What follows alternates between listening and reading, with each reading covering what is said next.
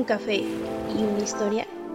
Esto es Mar de Historias, tu podcast para dejar a un lado el estrés de la vida y sentarte a escuchar la de los demás. Hola, qué gusto saludarlos una semana más. Gracias por estar aquí en el episodio número 6. En esta ocasión queremos darle créditos especiales a mi papá que está trabajando y haciendo no sé qué cosas en el techo y está haciendo mucho ruido. Así que si ustedes escuchan algún ruido extraño a lo largo de este episodio, pregúntenle a mi papá qué hacía mientras estaba grabando. en fin, voy a empezar a subir los episodios los viernes porque me acomoda más. No sé si los prefieren los jueves, si es por alguna razón los prefieren los jueves, más adelante voy a tratar de cambiarlos en lo que termino mi semestre, pero por ahora los viernes va a ser los días en los que voy a estar subiendo episodio y voy a tratar de fijar un horario, pero seguro los viernes van a tener el episodio. Para empezar con la historia del día de hoy, es una historia muy especial para mí, porque si esta historia no existiera, yo tampoco lo haría. Yo tampoco estaría existiendo si no fuera por la historia del día de hoy. Así que sí, lo adivinaron es la historia de mis papás. Lo que les voy a contar hoy es cómo se conocieron mis papás. Así que vamos a empezar. Quienes me conocen más saben que soy hija de un militar. Actualmente eh, mi papá ya está retirado, pero por muchos años mi papá fue militar y estuvimos viviendo de aquí para allá. Así que sí, la historia comienza con mi papá.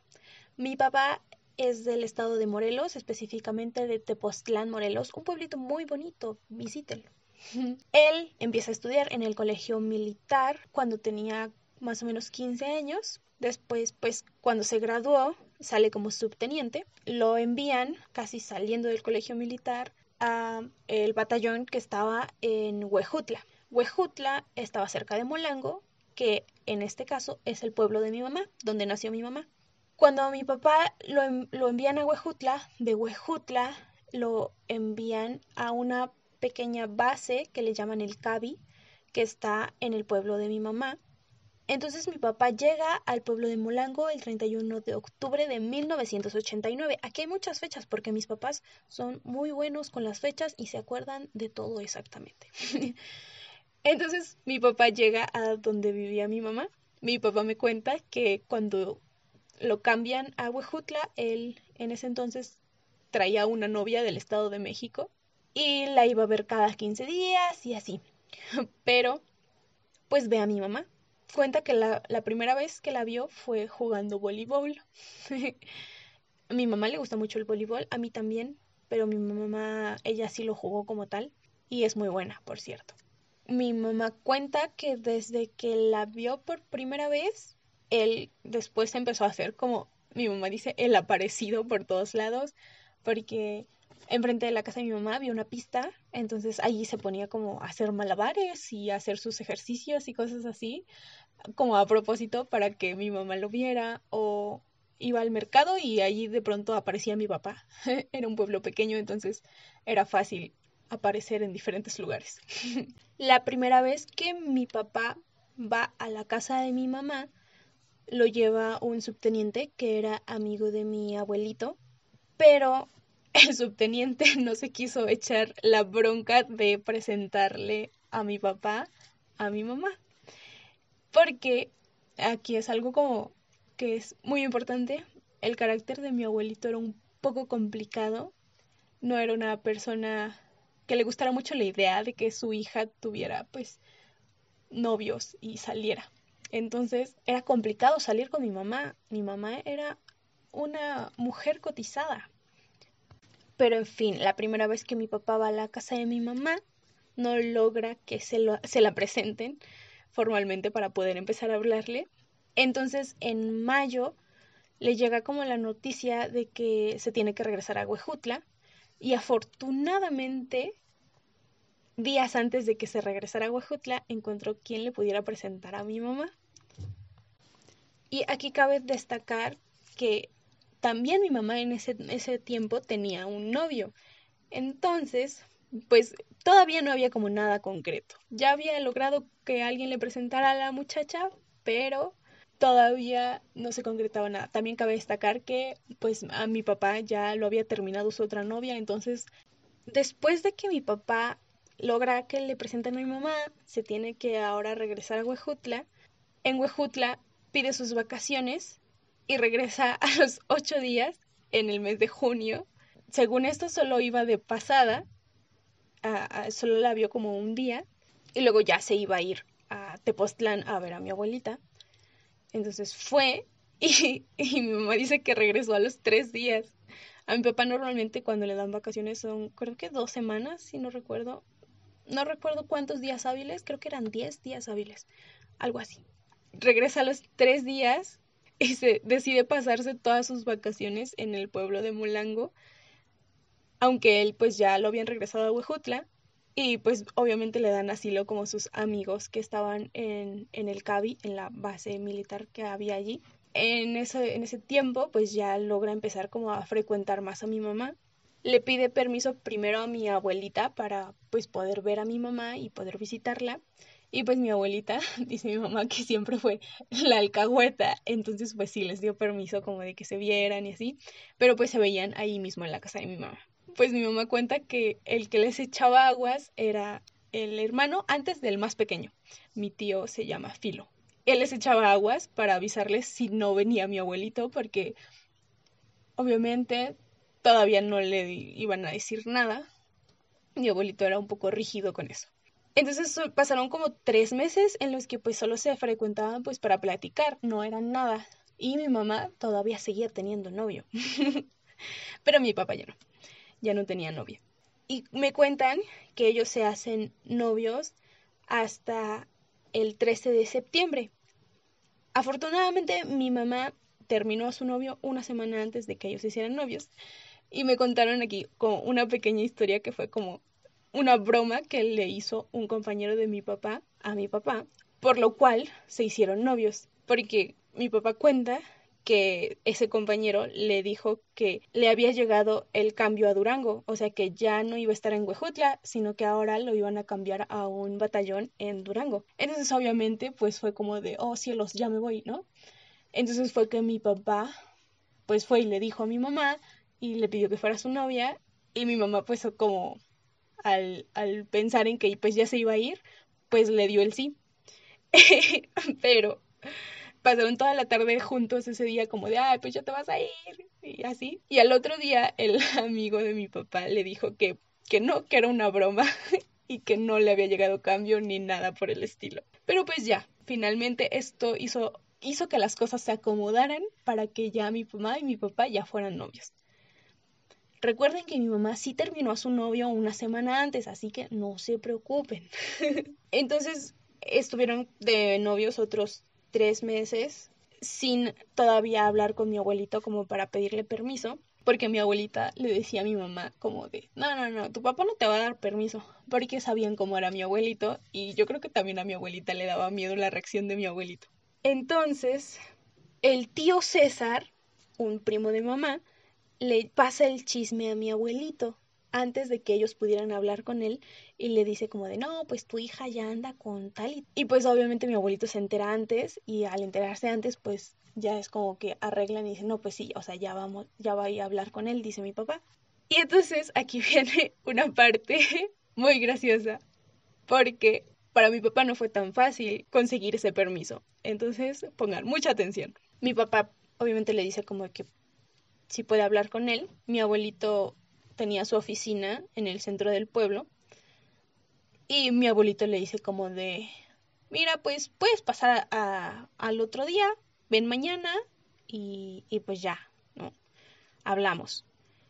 Pero mi papá ese otro día le tocó de servicio. Los que conocen un poco el medio saben que pues cuando te toca estar de servicio no puedes salir del cuartel porque estás ocupado trabajando y no te dejan salir por ningún motivo.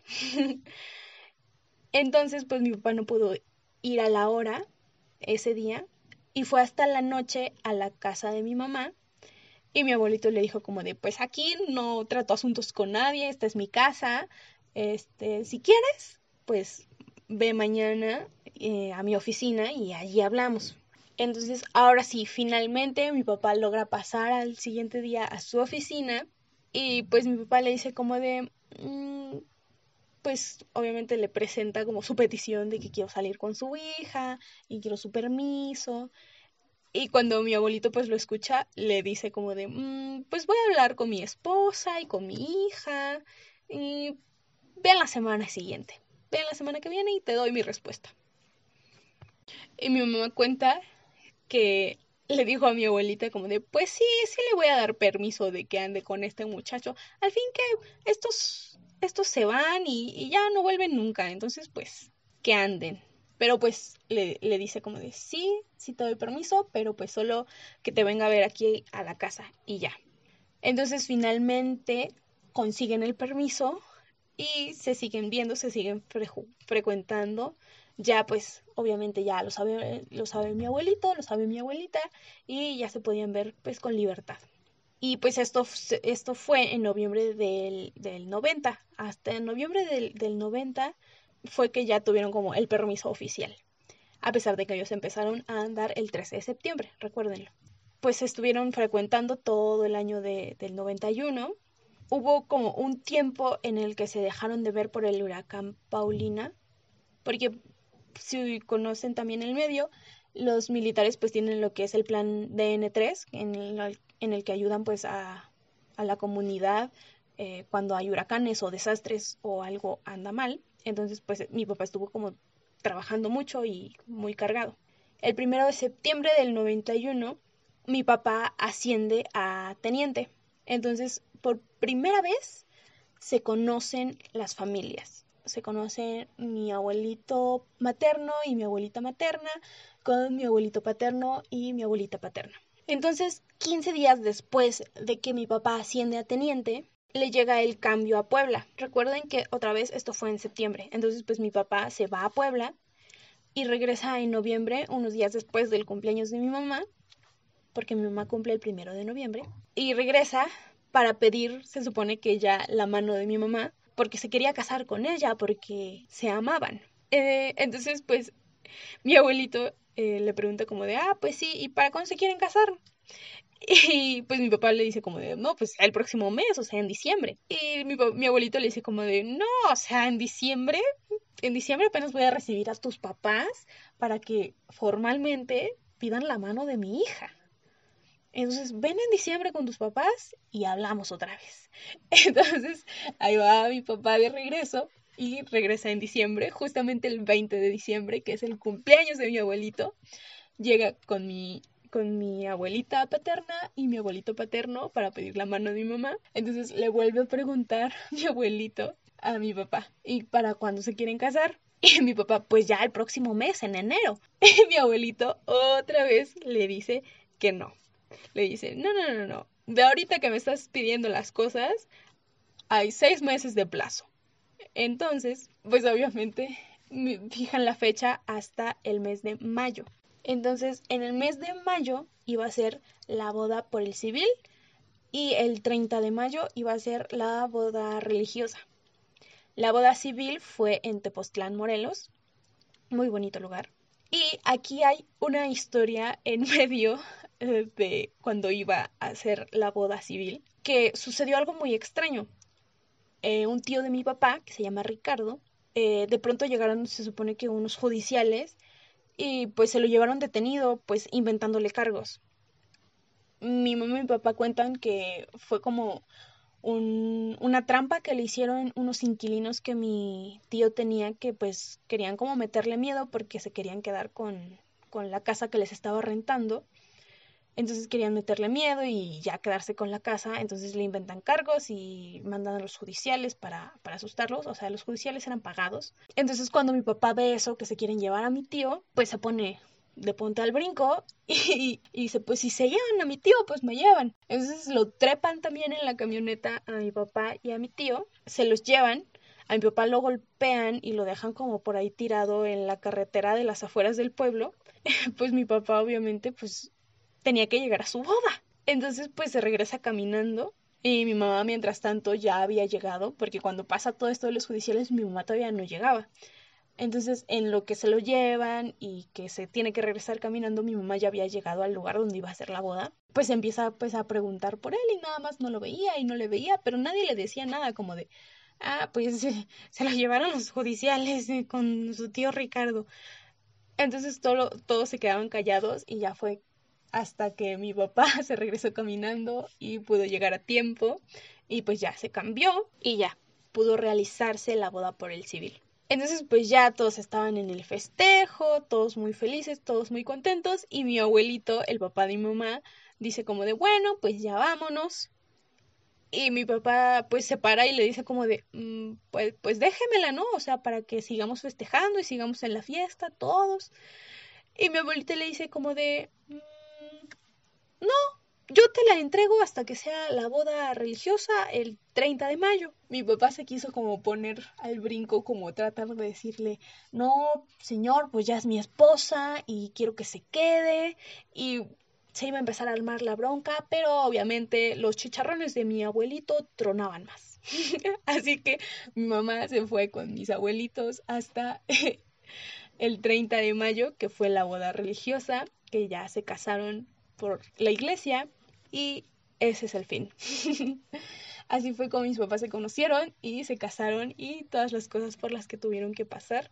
Espero que les haya gustado. Quiero agradecer mucho a mis papitos por haberme contado todas estas peripecias.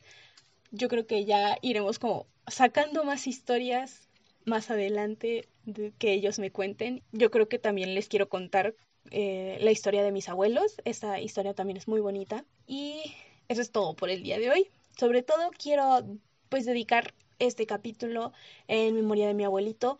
A mi abuelito pues lo perdimos hace algunos años. Todavía lo extrañamos mucho, así que este capítulo se lo dedico a él con todo el amor y con todo el cariño. Espero que ustedes también hayan disfrutado muchísimo esta historia, así como yo la disfruté cuando me la contaron. Muchas gracias a todos los que han escuchado todos los episodios. Quiero mandar saludos a mi amigo Moy, que apenas ayer empezó a escuchar los episodios del podcast y se quedó picado y se los echó de corridito. Se echó un maratón de podcast. Entonces quiero mandarles muchos saludos. Quiero mandarle obviamente saludos a mis papás, que esta es su historia. Mandarle saludos a mi hermanita, que siempre está escuchándome. Y muchos saludos a todos. Gracias por estar en un episodio más. Los amo, los adoro. Como siempre, les recuerdo que encuentran el podcast en Facebook como arroba mthistorias. Ahí pueden enviarme un mensaje para contarme la historia que quieran o también pueden mandarme un WhatsApp. Ahí está el número también en la página. Sigan la página, compartan cada episodio y cuéntenme qué les parece cada uno. Ya saben que les deseo una vida feliz, una vida sana, una vida plena y llena de cosas bonitas. Cuídense mucho. Bye. Gracias por escuchar el episodio de hoy. Mar de Historias te espera en el siguiente con una historia más que contar.